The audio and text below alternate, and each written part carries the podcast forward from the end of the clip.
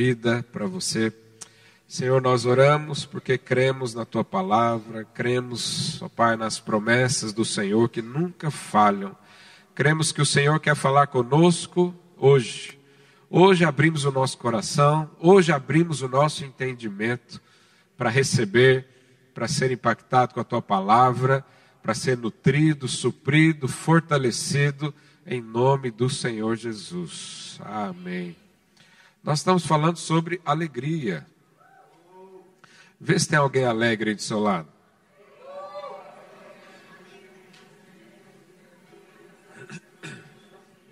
Dá para ver pelos olhos, né? Que você está de máscara. Os irmãos do som, aumenta só um pouquinho, que hoje eu estou meio sem voz. É, quando você está feliz, você sabe, a alegria que vem de Deus, ela é de dentro para fora. A alegria do mundo é sempre de fora para dentro. Né? Então, é um ambiente, é uma coisa, é uma pessoa, é um lugar que te deixa feliz. Mas o Senhor, Ele é tudo isso, mas dentro do seu coração. E aí, quando você percebe isso, os seus olhos são cativados pelo amor, pela graça, pela bondade do Senhor, então você está sempre alegre. O apóstolo Paulo diz: Eu aprendi a, a, viver contente em toda e qualquer situação. Até no dia, no dia mal, dias que são não tão bons assim, né? Eu essa semana estou constipado, lá, os meninos todos, né? Começou, começa com um, lá em casa é um rodízio, né?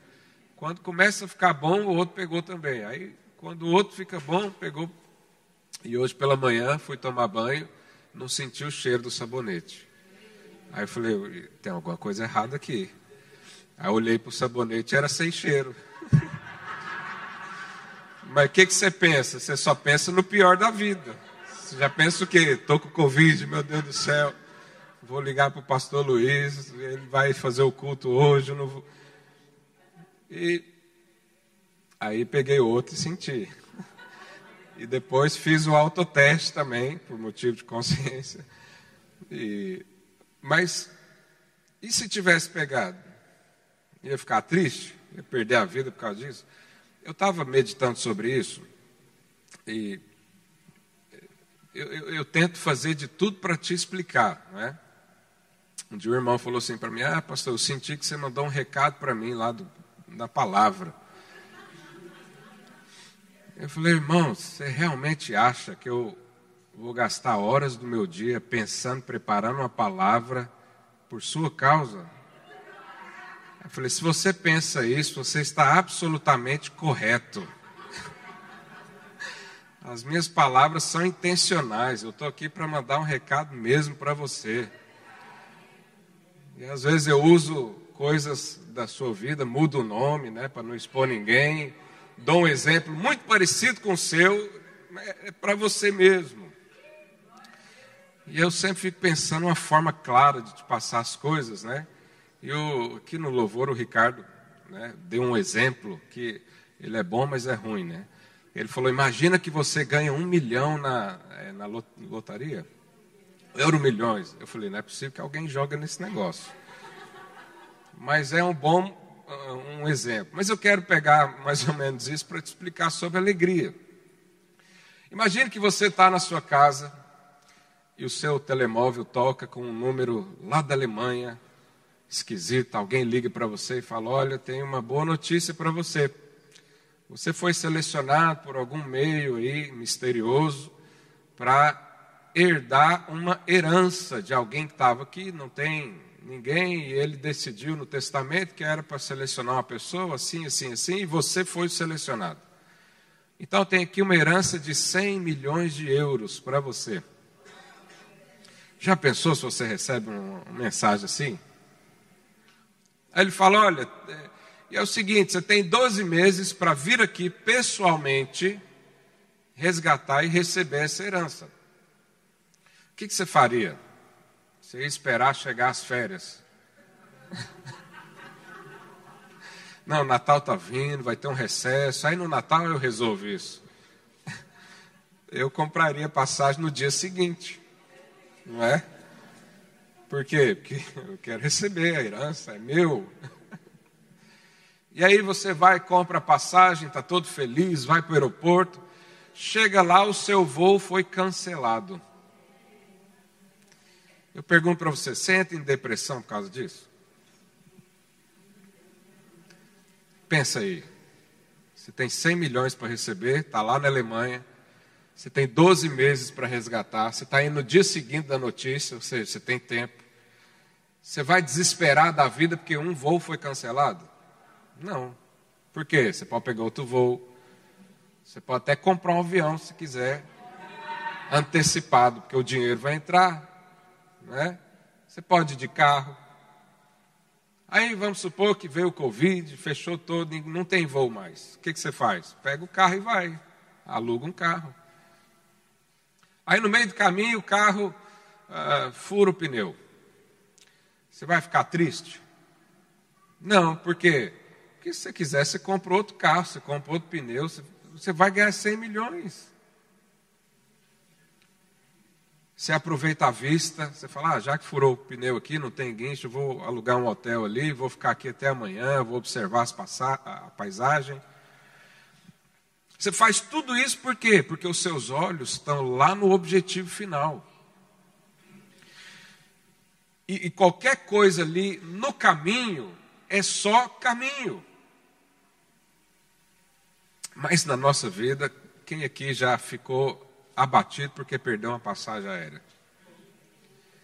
Quem aqui já ficou mal porque você estava andando, seu carro estragou no meio da rua? Quem aqui não ficou já desconsolado da vida porque você planejou algo e não aconteceu? Mas por que, que você fica triste? Porque o caminho é mais importante do que o objetivo final. Nós temos um objetivo final que é muito mais do que ganhar 100 milhões de euros, que é reinar com o nosso Senhor e Salvador Jesus Cristo. Quando você entende isso, entende a alegria que está por trás disso, e o prazer né, que será viver isso com o Senhor, essa vida se torna apenas um caminho. E o que acontece é que não rouba a sua alegria do seu futuro. Então tudo acontece assim na nossa vida. Mas se eu e você andamos sem vislumbrar o propósito de Deus, sem saber o que, que vai acontecer daqui para frente, sem saber que o nosso futuro está nas mãos do Senhor, então andamos ansiosos da vida. E qualquer coisa que seja mínima rouba a sua alegria, tira a sua paz, rouba o seu desfrute. Mas a boa notícia é que o Senhor está revelando o seu propósito hoje. O Senhor está te mostrando objetivos, alvos. E quando você enxergar isso, esses problemas do caminho serão só problemas. Nada mais além disso. Então sempre lembra, alegria Som? Alegria.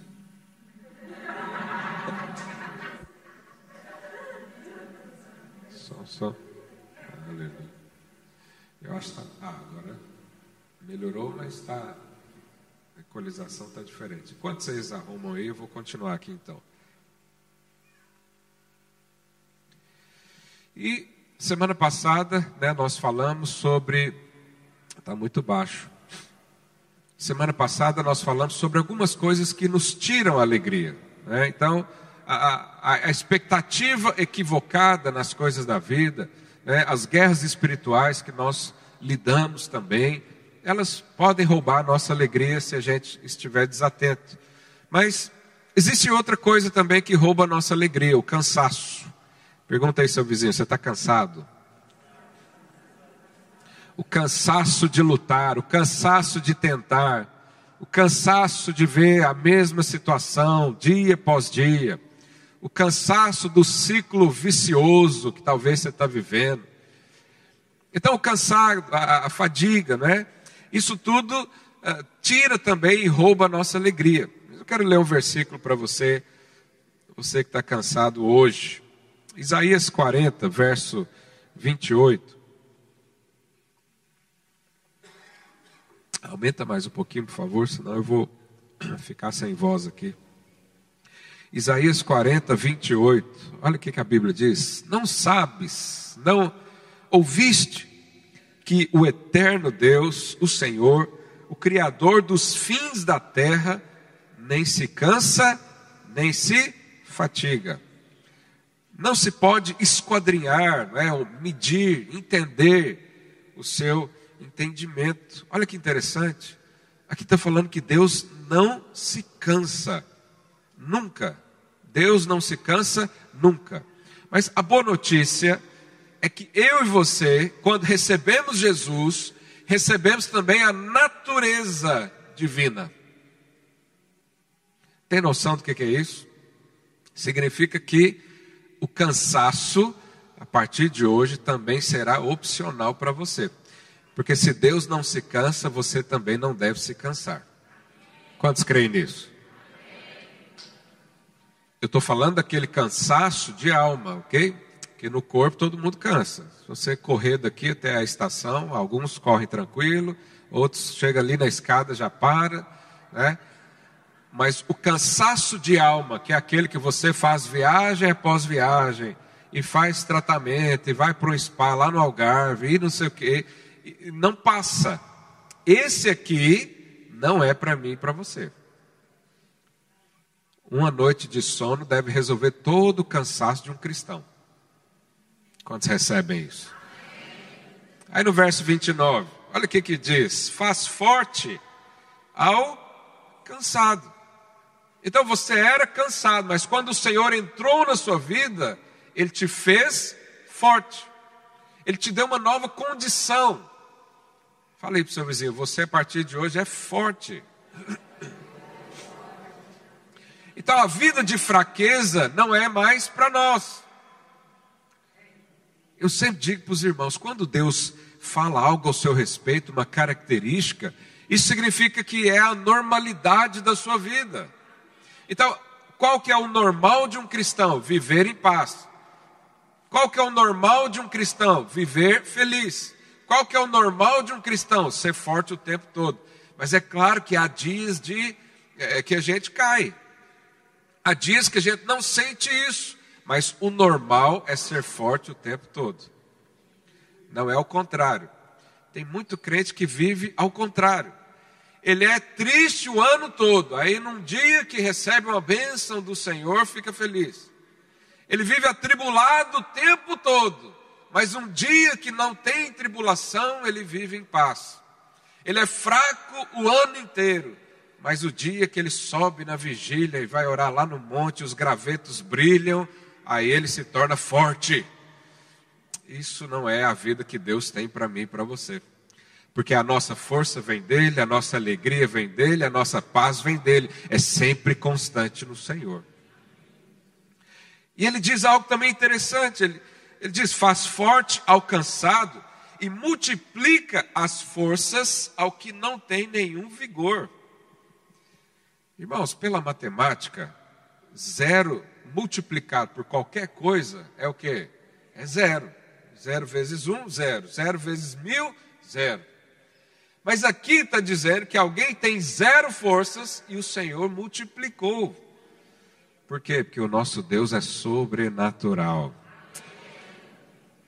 Ele tira a água da rocha.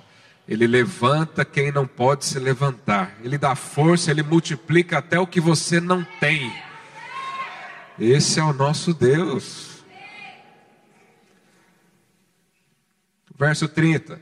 Os jovens, quantos são jovens aqui? Até os jovens se cansam e se fatigam, e os moços de exaustos caem. Mas os que esperam no Senhor, renovam as suas forças, sobem como asas, como águias, correm e não se cansam, caminham e não se fatigam. Vamos ler o verso 31 junto?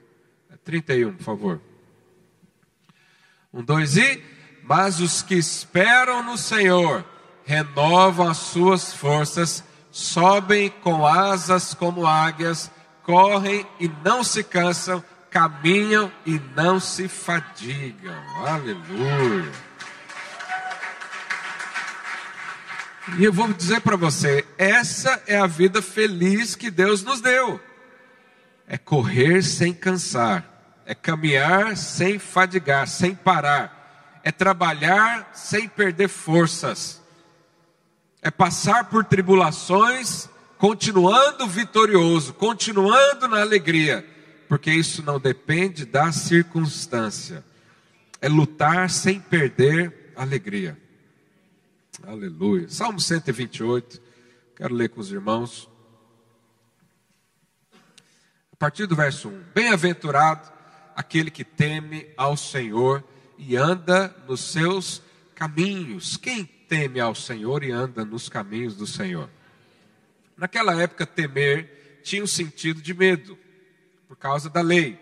Ah, quando nós tínhamos então só a lei, né, tinha as bênçãos para quem obedecia, mas também tinha as maldições para quem desobedecia. Por isso, a gente lê muito nos Salmos, né, em vários lugares no Velho Testamento, o temor do Senhor. Né? O temor do Senhor é o princípio do saber, da sabedoria. Mas hoje, na nova aliança, no tempo em que nós vivemos, o temor não é mais de ser amaldiçoado. O temor é saber se você não está perdendo o rumo da sua vida. Porque andar no caminho, nós já andamos. Porque o caminho não é uma estrada, mas é uma pessoa do Senhor Jesus. E essa pessoa mora dentro do meu coração e do seu coração. Então nós já estamos no caminho, nós já estamos ligados a Ele. Aquele que se une ao Senhor é um só espírito com Ele. Então, essa palavra aqui é para nós. Nós não temos medo do Senhor, nós temos medo é, é de estar longe do Senhor. Então, quem recebe essa palavra? Então, esse salmo é para você. Vai observando aí o que, que ele diz. Verso 2: Do trabalho das tuas mãos comerás. Então, isso é uma promessa. Isso aqui é principalmente para os homens. Quantos homens provedores nós temos aqui? Você sabe, o homem é o provedor da casa. A mulher pode trabalhar e pode ajudar, mas quem tem que arrancar os cabelos por causa de conta não é a mulher, é o homem. Essa semana o irmão me perguntou, né? eu acho que ele estava meio indignado. Ele falou, pastor, mas se é eu que pago as contas, o que, que a minha mulher faz com o dinheiro? Eu falei, ah, vai no salão de beleza, compra roupa nova.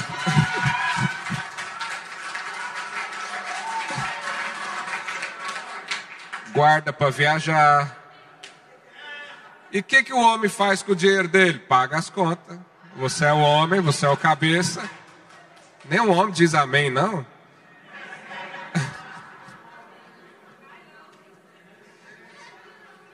Mas você sabe, talvez, eu não quero aqui acusar você, nem gerar discussão aí na sua casa.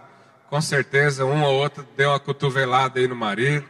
Mas em momentos de crise, em momentos especiais, a mulher sim pode ajudar e contribuir para pagar as contas da casa, não há problema nenhum nisso. Mas a responsabilidade é do homem. E aqui, qual que é a promessa? A promessa é que Deus está falando que vai ajudar o homem. É Deus falando, eu vou te dar dignidade. Você vai trabalhar, mas vai desfrutar do seu salário seu salário vai pagar conta, vai sobrar, vai abençoar outro ainda. Por quê? Porque eu sou um Deus que abençoa. E aí, ele diz, é, deixa o versículo aí, por favor. Então, do trabalho das tuas mãos comerás. E aí ele diz aqui, ó, uma expressão: feliz será. Tem muita gente que não acredita nisso. Ele acredita no trabalho, ele fala: Não, Deus vai me dar força, realmente, o Senhor vai me dar talento, o Senhor vai me dar uh, ideias sobrenaturais para ser um grande empreendedor. Mas quando fala que é para ser feliz, ele não acredita. Ele fala: Mas como é que eu vou ser feliz com essa mulher gastadeira aqui do meu lado? O pastor ainda falou que é para ela gastar, agora que está tudo queimado os fusíveis agora. Mas isso é uma promessa. Se você não é feliz na sua vida, você não está desfrutando. Você está sendo roubado. Isso acontece demais no, nos casamentos. E tudo te irá bem. Fala, tudo irá bem na minha vida. Sei lá, pastor, mas essa parte aí, né? O começo foi bom, o segundo, estou entendendo, mas o terceiro está complicado. Tudo irá bem, mas está tudo um caos na minha vida. É porque você ainda não crê na promessa. Você está olhando o caminho, não está olhando o objetivo, o propósito. Quando aqui diz que tudo irá bem, é como se o Senhor estivesse falando: seu futuro está garantido, filho. Jesus falou: não tema os que matam os corpos e não conseguem matar a alma. Alguém pode matar o seu corpo, mas a sua alma está segura em Jesus. O seu espírito já está, os seus pés já estão nos céus. A eternidade já é uma realidade na sua vida. Então tudo só pode ir bem para um filho de Deus. Você precisa enxergar com uma ótica diferente é, sobre o caminhar, os caminhos. O caminho não pode tirar alegria, o caminho não pode decidir a sua vida, o caminho não pode roubar a sua esperança, o caminho não pode tirar a sua fé, só se você permitir. Mas isso aqui é uma promessa para nós. Se eu e você nos agarrarmos nessa promessa, nós vamos viver a promessa do Senhor. Mas se eu e você negligenciarmos, se eu e você não valorizarmos o que Deus tem para nós, quem é que vai nos dar isso? Será que o Senhor vai nos obrigar a viver feliz? Não, Ele vai te dar todas as condições, você que decide isso. E aí, aqui, a partir do verso 13, ele dá exemplos. Olha lá, tua esposa, vou falar da mulher de novo, olha. Tua esposa, no interior da sua casa, será como videira frutífera Irmãos, o que, é, o que é uma videira? Uma árvore de uva. Videira frutífera é uma árvore com muitos frutos. Né? O que, que se faz com a videira? As pessoas tomam vinho em excesso. O que, que acontece? Fica triste. Não, sorri, a pele fica mais colorada. Não vê problema mais na vida por isso que as pessoas, né? Por isso que Noé também teve uma época que. Quando Deus faz essa comparação, Ele está falando o seguinte: você vai ser tão abençoado que a sua esposa, ao invés de ser uma encrenca, como muitos pensam, vai ser um lugar de deleite, de prazer, onde você vai se embriagar com a sua esposa. Ninguém fala um amém aí.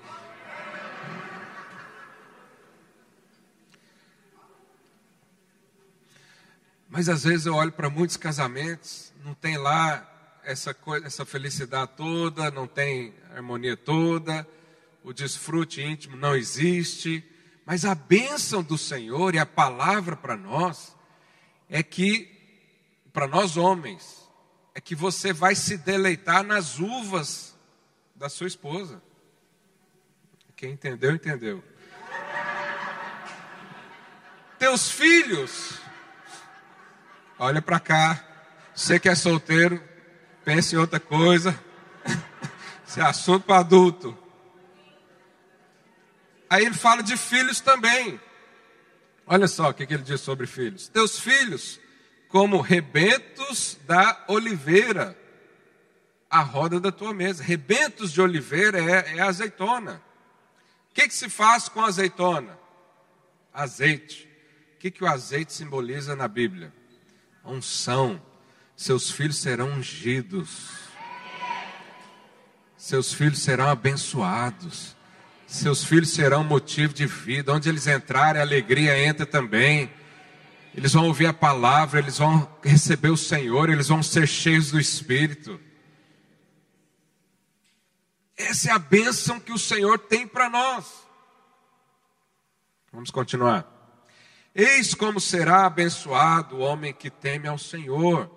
O Senhor te abençoa desde Sião, para que vejas a prosperidade de Jerusalém todos os dias da tua vida. Veja os filhos de seus filhos, paz sobre Israel. Então, quando nós lemos isso aqui, o propósito do Senhor entra no nosso coração. E você tem um alvo agora. Não, eu quero ser essa família do Salmo 128. Eu, eu quero que o meu casamento seja assim, no desfruto, no prazer, no deleite, que me dá alegria, que eu fique né, entrosado demais com o meu cônjuge. Eu quero que os meus filhos sejam motivos de alegria. Eu, eu quero isso.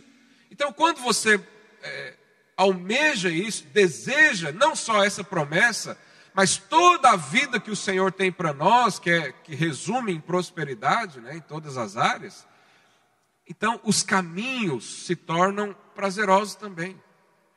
Então acontece alguma coisa na sua casa, você fala, mas que, que problema é esse, né, diante uh, de tudo aquilo que Deus me deu? O que, que é essa tribulação que veio roubar minha paz? eu vou é continuar olhando para o meu alvo, que é a bênção do Senhor, que é a vida sobrenatural, que é o reinar com o Senhor. Nós já reinamos com o Senhor a partir de hoje.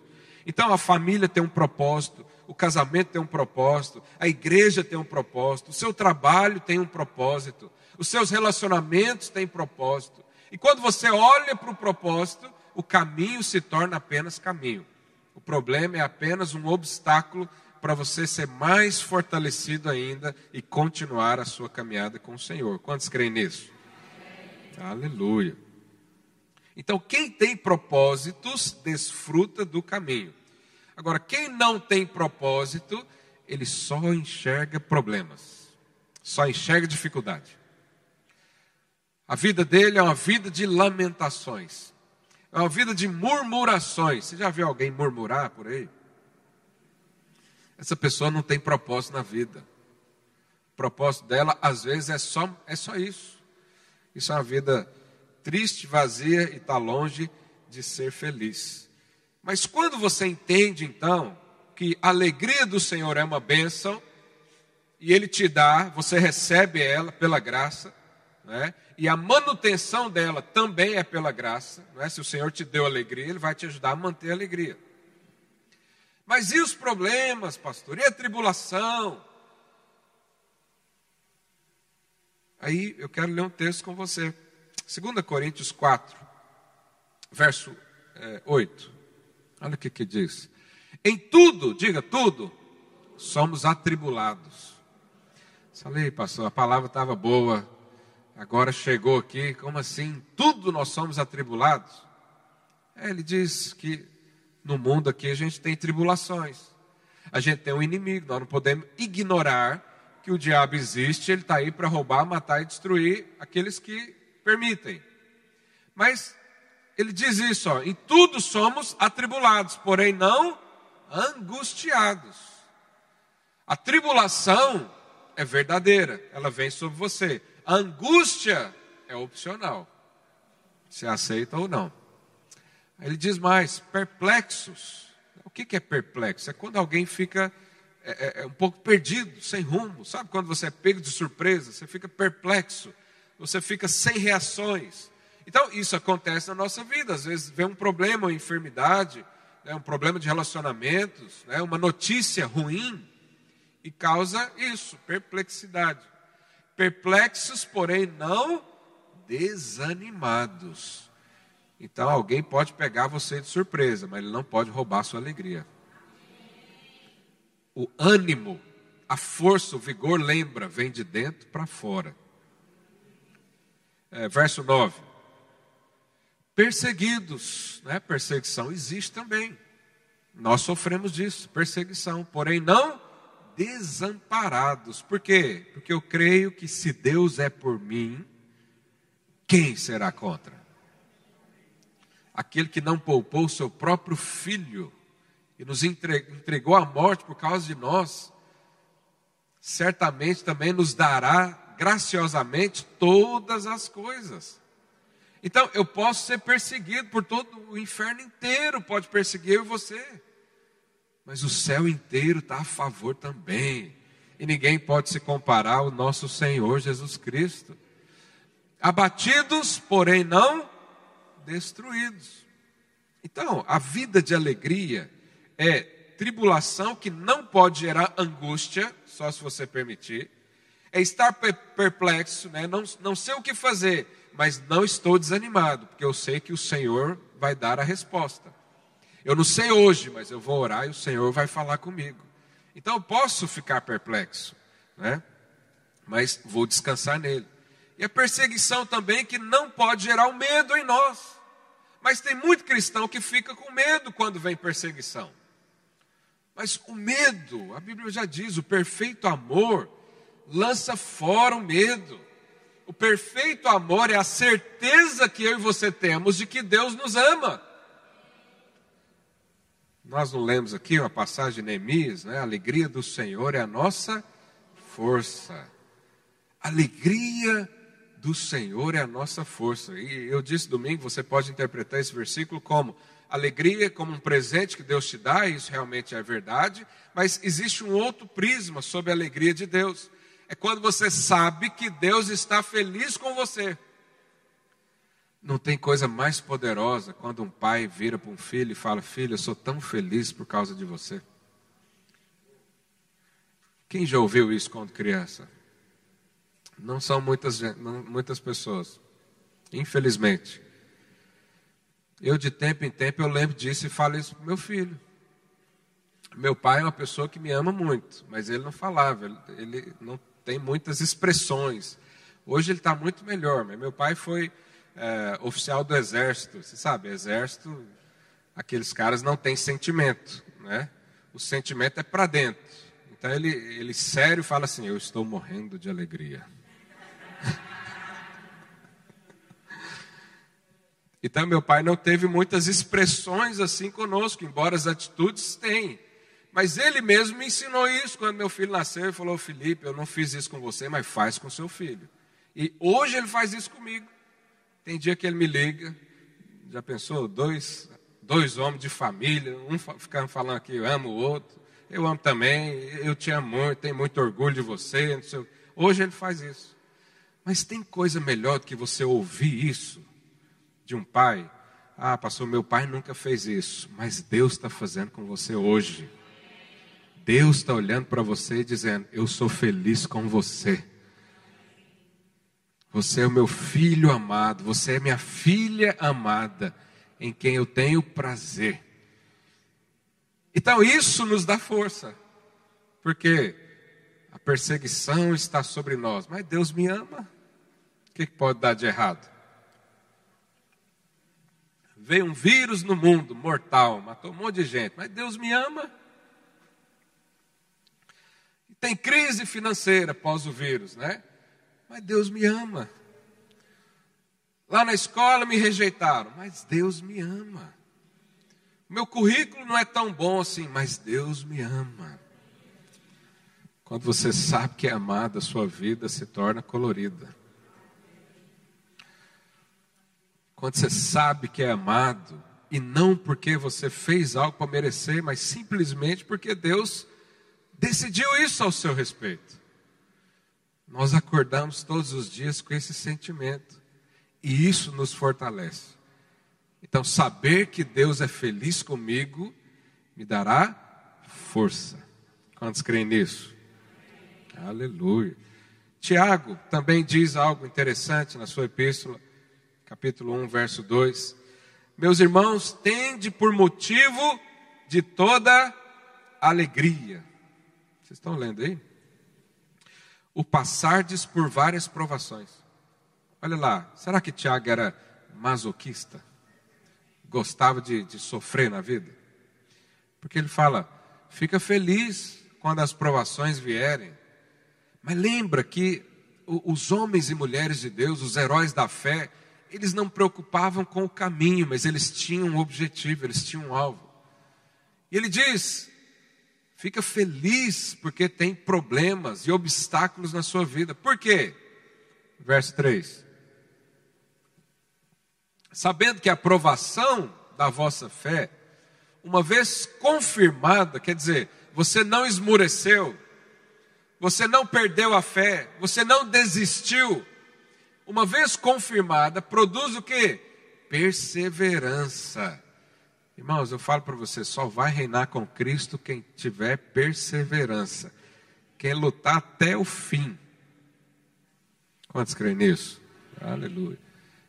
E ele completa dizendo, verso 4: Ora, a perseverança deve ter ação completa. Ou seja, a perseverança vai formar você um indivíduo maduro, espiritualmente falando, com a, fé sólida. Isso é algo completo, para que sejais perfeitos e íntegros e em nada deficiente.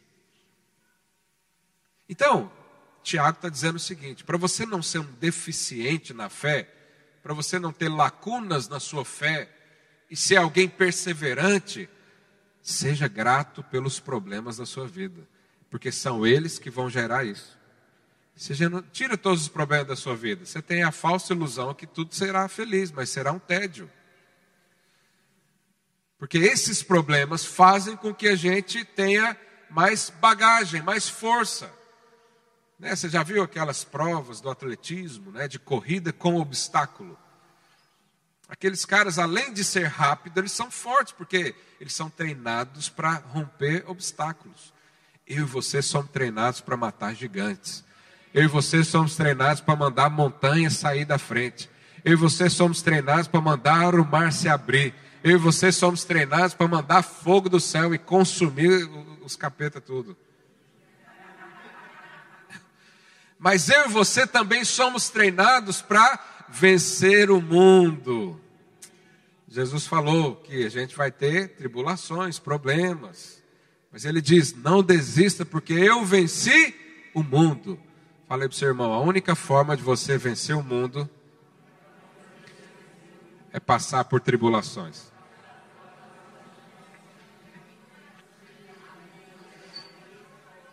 Quantos querem vencer o mundo? Então, Deus vai te dar um ginásio da fé.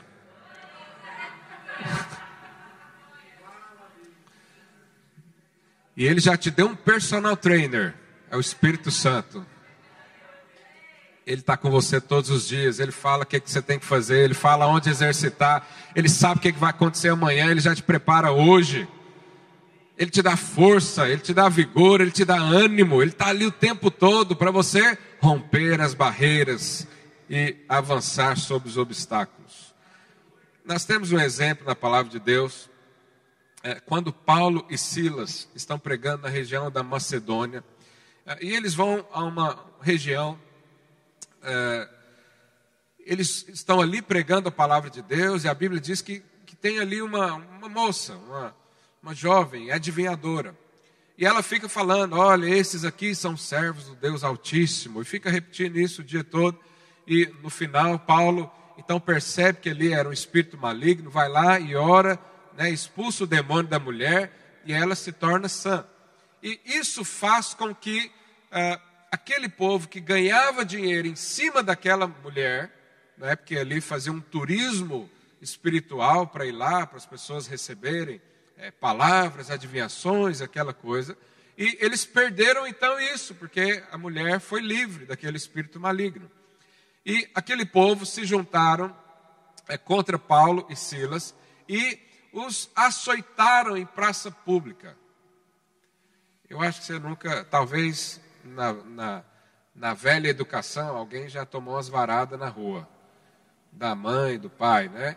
Mas ser açoitado em praça pública é uma coisa, é uma humilhação extrema.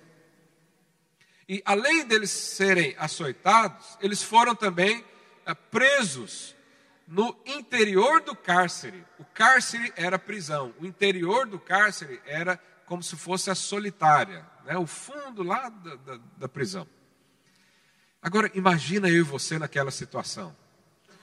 Eu sou brasileiro, sou um missionário aqui em Portugal. O Senhor me mandou, eu vim com, como diz lá na minha terra, eu vim com mala e cuia, trouxe mulher, família, trouxe tudo que eu tinha. Não era muita coisa, mas trouxe. Aí Estou aqui pregando a palavra de Deus, vem alguém e me prende por causa disso. Expulso o demônio de alguém, as pessoas perdem dinheiro, que você sabe, dinheiro é que governa o mundo. As pessoas então me prendem. Ou vamos imaginar que é eu e você, né? você é um líder de célula, você está aqui comigo, aleluia. O que, que nós vamos pensar naquela hora?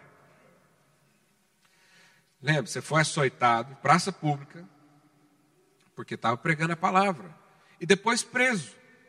O que, que você vai pensar naquela hora? Eu, eu vou te falar o que, que eu pensaria. Eu, eu ia pensar o seguinte: será que era para eu ter vindo aqui mesmo? Será que aquela, né, eu devia ter fazer? Será que eu ouvi a voz de Deus? Talvez era para eu pregar em outra cidade e eu vim para cá. Será que tem pecado oculto na minha vida que nem eu sei? Será que o Senhor virou as costas para mim? Eu fui desaprovado porque essa semana não fiz isso, não fiz aquilo. Eu ia pensar um monte de coisa assim. Mas sabe o que, que Paulo e Silas estavam fazendo? Olha lá, Atos 16, verso 25. Por volta da meia-noite, Paulo e Silas faziam o quê? Oravam e cantavam louvores. Meu Deus. Estava com o Spotify na mão. Ouvindo o quê? Deus de milagres. Caminho no deserto. Luz na escuridão, que lá devia estar escuro.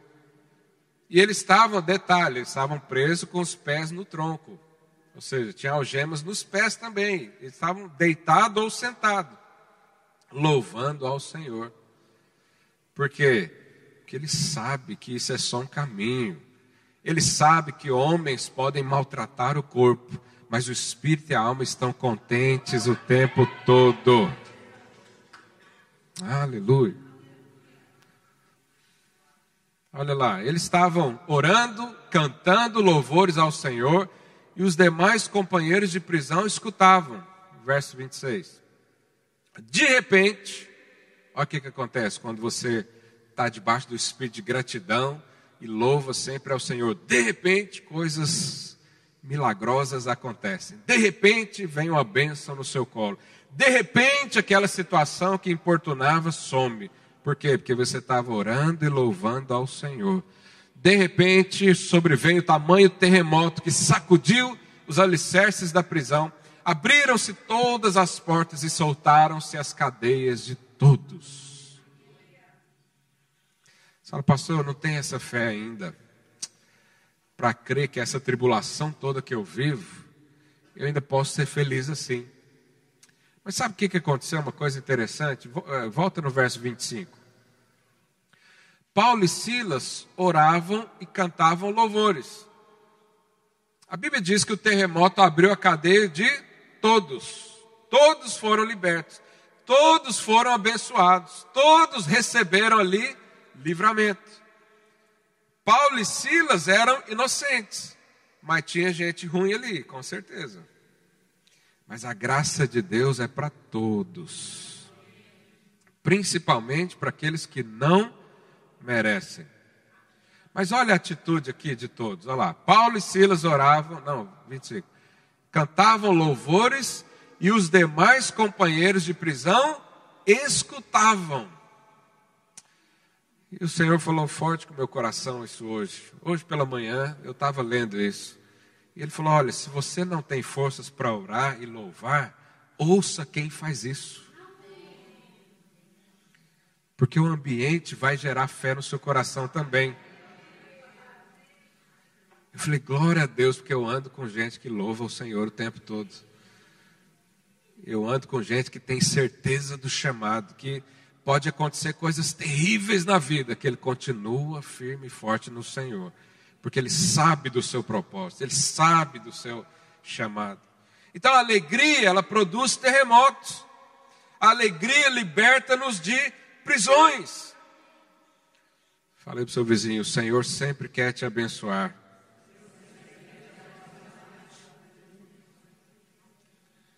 Você que está esperando receber a bênção do Senhor, essa já é uma bênção. As promessas, a palavra. Mas é interessante que eu queria ler aqui com você é, Marcos capítulo 1, é, verso 40. Porque às vezes você tem dúvidas disso. Você pensa, será que Deus quer me abençoar mesmo? Será que eu tenho condições de ser abençoado? Será que eu estou apto a receber algo da parte do Senhor? Olha o que, diz lá em Marcos 1,40. Aproximou-se dele um leproso, rogando-lhe de joelhos: Se quiseres, podes purificar-me. Verso 41. Jesus, o que, que Jesus estava? Como que ele estava? Profundamente o que? Compadecido. Porque Jesus te ama profundamente. Quando ele vê uma necessidade sua, ele tem compaixão profundamente compadecido, estendeu a mão, tocou-lhe, tocou e lhe disse: Eu quero, fica limpo. No mesmo instante lhe desapareceu a lepra e ficou limpo. Ou seja, Deus quer abençoar você o tempo todo. O Senhor Jesus está aqui para abraçar você o tempo todo, Ele está aqui para limpar você da sujeira do mundo o tempo todo. Se a sua dúvida era se Deus quer ou não me abençoar, já veio a resposta hoje. Deus diz: Eu quero. Jesus falou: Eu quero. A minha bênção já foi liberada. O sim já foi liberado. O amém já está garantido. A palavra já foi liberada. Quando Deus envia uma palavra dos céus para nós, é porque lá nos céus já foi liberado. Não deve gerar incerteza, não deve gerar dúvidas. Mas se o Senhor falou com você, é porque a bênção vem. Ele sempre pergunta, sempre as pessoas chegaram até ele, ele pergunta: o que, que você quer que eu te faça? Se você crê, você vai receber. É interessante que Jesus elogia a fé de duas pessoas na Bíblia. Primeiro era a Ciro Fenícia, uma mulher que tinha a sua filha enferma. E ela vai pedir oração e cura pela filha. Jesus falou algo duro para ela. O que, Jesus falou? O filho é o, o pão é para os filhos. Porque Jesus, antes da cruz, ele foi ali para os seus. É isso que profetizou Isaías. Veio para os seus e os seus o rejeitou. E aí ela diz: Mas Senhor, até os cachorrinhos comem das migalhas que caem da mesa. Jesus falou o quê? Essa mulher tem muita fé. Mas também Jesus fez um outro elogio para um centurião romano, que pediu oração também pelo seu servo. Ele foi lá e falou: Senhor, eu não sou digno que o Senhor entre na minha casa. Mas eu conheço a autoridade, porque eu sou uma autoridade. Quando eu mando que alguém faça isso, ele, vai, ele faz. Então, Senhor, manda que o meu servo seja curado. O que Jesus falou sobre ele? Nunca vi nenhuma fé assim em Jerusalém. Agora, qual que era a característica dessas duas pessoas? Eles não estavam debaixo da aliança de Israel.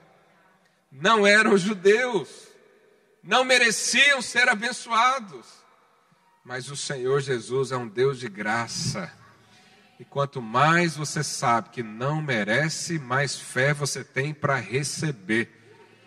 Aquelas pessoas chegaram diante de Jesus dizendo: Eu não mereço, mas eu peço. Eu não tenho condições, eu não tenho histórico, eu não li a Bíblia nenhuma vez na vida. Meu passado é terrível, nem, nem posso falar. O Senhor nem pode ver a minha casa, mas eu estou aqui para pedir porque eu creio num Deus bondoso, eu creio que Jesus é bondoso quando nós pedimos ao Senhor, as coisas na nossa vida acontecem. Mas nós estamos hoje diante de uma geração eh, que é a mais ingrata que já existiu na face da terra. Hoje em dia as pessoas não pedem, elas reclamam. Que é a reclamação? É como se você tivesse o direito de exigência. Reclamar é pegar algo que é seu e exigir você sabe, quanto mais você achar que merece, menos fé você vai ter para receber do Senhor.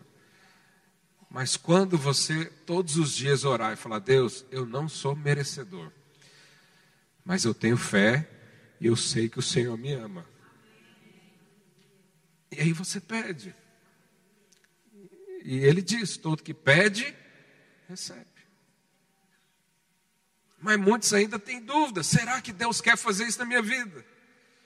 Será que é legítimo eu pedir isso para o Senhor? Eu nem fiz campanha é, do, do, do, Jornal Dourado, eu nem fiz campanha da vassoura que varre as impurezas do mundo. Eu, eu nem, eu nem dou o dízimo direito, eu nem faço tal coisa. Quanto mais você olhar para os seus, para as suas atitudes, menos fé você terá com o Senhor. Mas quanto mais você ter o coração dependente, falar as bênçãos é para mim. Eu não merecia, mas o Senhor me escolheu. Não foi eu que escolhi o Senhor. Eu não tenho essa capacidade. Eu não tenho essa capacidade de discernir nem o bem e o mal na minha vida. Mas eu sou filho de um pai amoroso. E eu vou viver tudo que ele tem para mim. Porque nós temos que conhecer o Jesus que nós servimos. João 1,1 diz que Jesus, no princípio, era o Verbo, o Verbo estava com Deus e o Verbo era Deus. Ele estava no princípio com Deus, todas as coisas foram feitas por intermédio dele, e sem ele, nada do que foi feito se fez. Jesus é a palavra criadora. Quando Deus diz, haja luz, é como se Deus tivesse falado, Jesus, e a luz apareceu. Porque tudo foi feito por meio dele. Ele é a palavra criadora. Se ele é a palavra criadora e ele está em mim, eu posso também falar palavras que criam situações. Eu posso profetizar, eu posso declarar, eu posso comandar forças das trevas para saírem de qualquer situação. Por quê? Porque o Senhor está aqui dentro.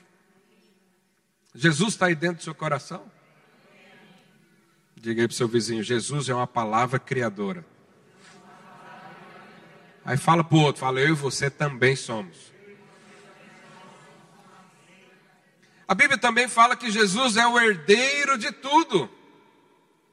Hebreus capítulo 1, verso 1. Havendo Deus outrora falado, muitas vezes e de muitas maneiras aos pais pelos profetas nesses últimos dias, nos falou pelo Filho, a quem constituiu herdeiro de todas as coisas. Diga, herdeiro de todas as coisas.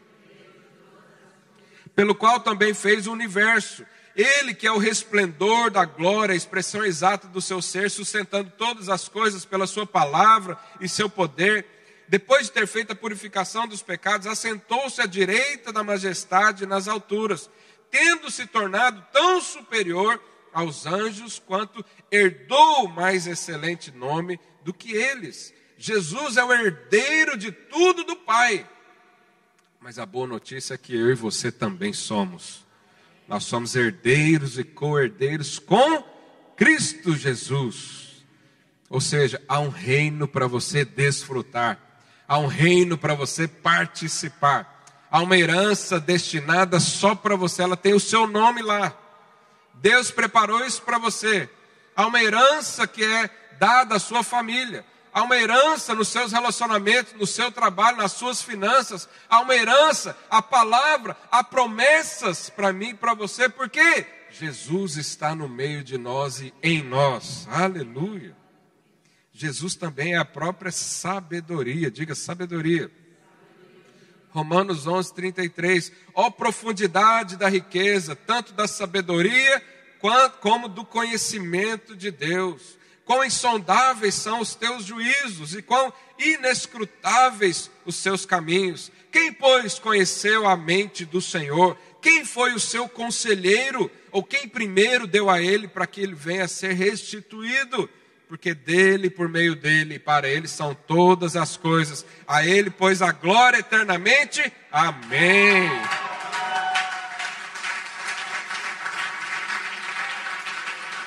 Jesus Jesus não aprendeu a ser sábio, ele é a sabedoria. Mas a boa notícia é que ele está dentro do seu coração. Você também é um homem ou mulher cheio de sabedoria. Você não precisa se amoldar ao mundo, você não precisa seguir o mundo, você só precisa saber que dentro do seu coração há uma fonte de vida eterna.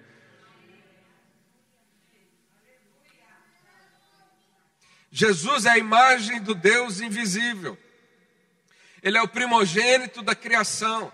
Nele foi criada todas as coisas. Tudo foi criado por meio dele. Tudo foi criado para ele.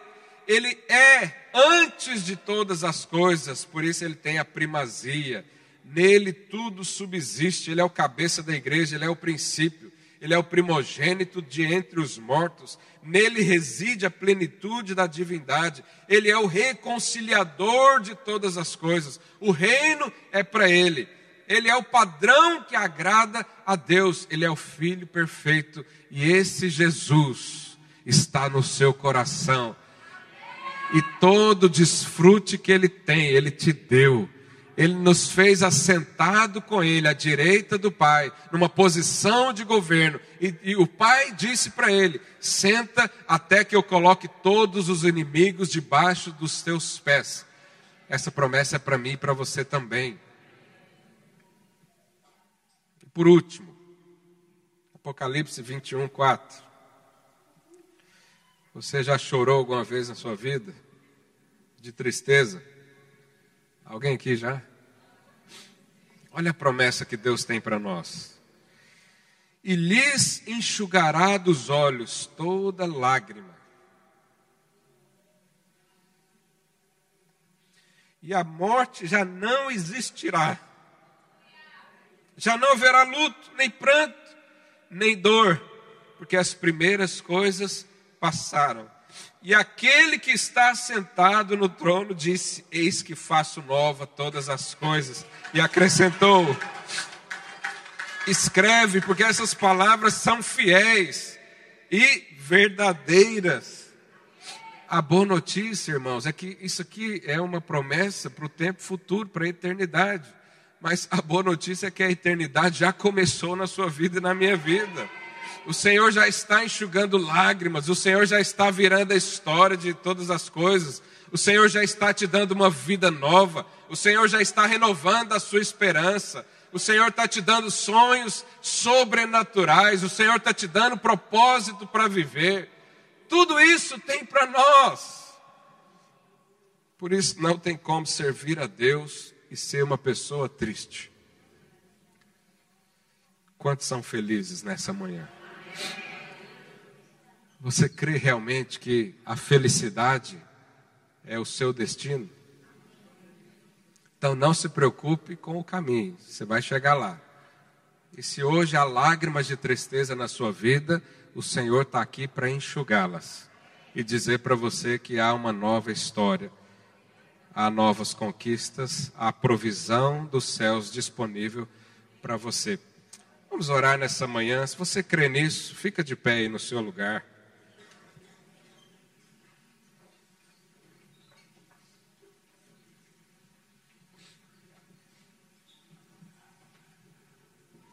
Feche os olhos aí no seu lugar. Se algo em algum momento foi falado, tocou o seu coração, é porque o Senhor Jesus quer refazer histórias aqui o Senhor Jesus quer te dar um tempo novo. O Senhor Jesus quer te dar um casamento à maneira dele. O Senhor Jesus quer te dar alegria, quer te dar satisfação. Ele quer tirar as dores da sua vida. Mas não são as dores que o homem pode causar, são as dores da velha criação que está aí, que veio. O Senhor quer fazer nova. O Senhor quer te fortalecer nessa manhã seus olhos fechados, fale para o Senhor o que, que você tem sentido, fala qual que é a dor, fala qual que é a lágrima, fala qual que é o contexto. Para Deus, eu quero que esse contexto seja para edificação. Eu quero ser fortalecido nessa manhã, sabendo que as tribulações vão apenas me fortalecer. Os problemas dessa vida, as situações que são lançadas pelo mundo, pelos meus inimigos, o Senhor vai transformar em bênção para me abençoar. Eu creio que o Senhor quer me abençoar. Eu creio que a tua vontade é de me ver feliz. Eu recebo hoje. Eu não mereço, eu não fiz por merecer. Eu não tenho histórico, não tenho passado para mostrar. Eu tenho apenas a minha fé e a consciência de que o Senhor me amou. Conforme esse amor eu recebo agora, pela graça, pela fé, fortalecimento. Eu recebo agora no meu coração, diga isso, eu recebo paz, eu recebo alegria. Eu declaro que a felicidade, que a satisfação, que o contentamento está sobre mim e a minha casa será um ambiente feliz. A minha vida será um ambiente feliz. A minha esposa será feliz no interior da minha casa e eu desfrutarei desse relacionamento. O meu marido será terá um trabalho digno será feliz também, porque essa é a palavra do Senhor. Eu declaro sobre os meus filhos que eles são benditos, que eles são abençoados, que eles são felizes. Declaro sobre o meu trabalho que tudo irá bem, porque o Senhor é quem vai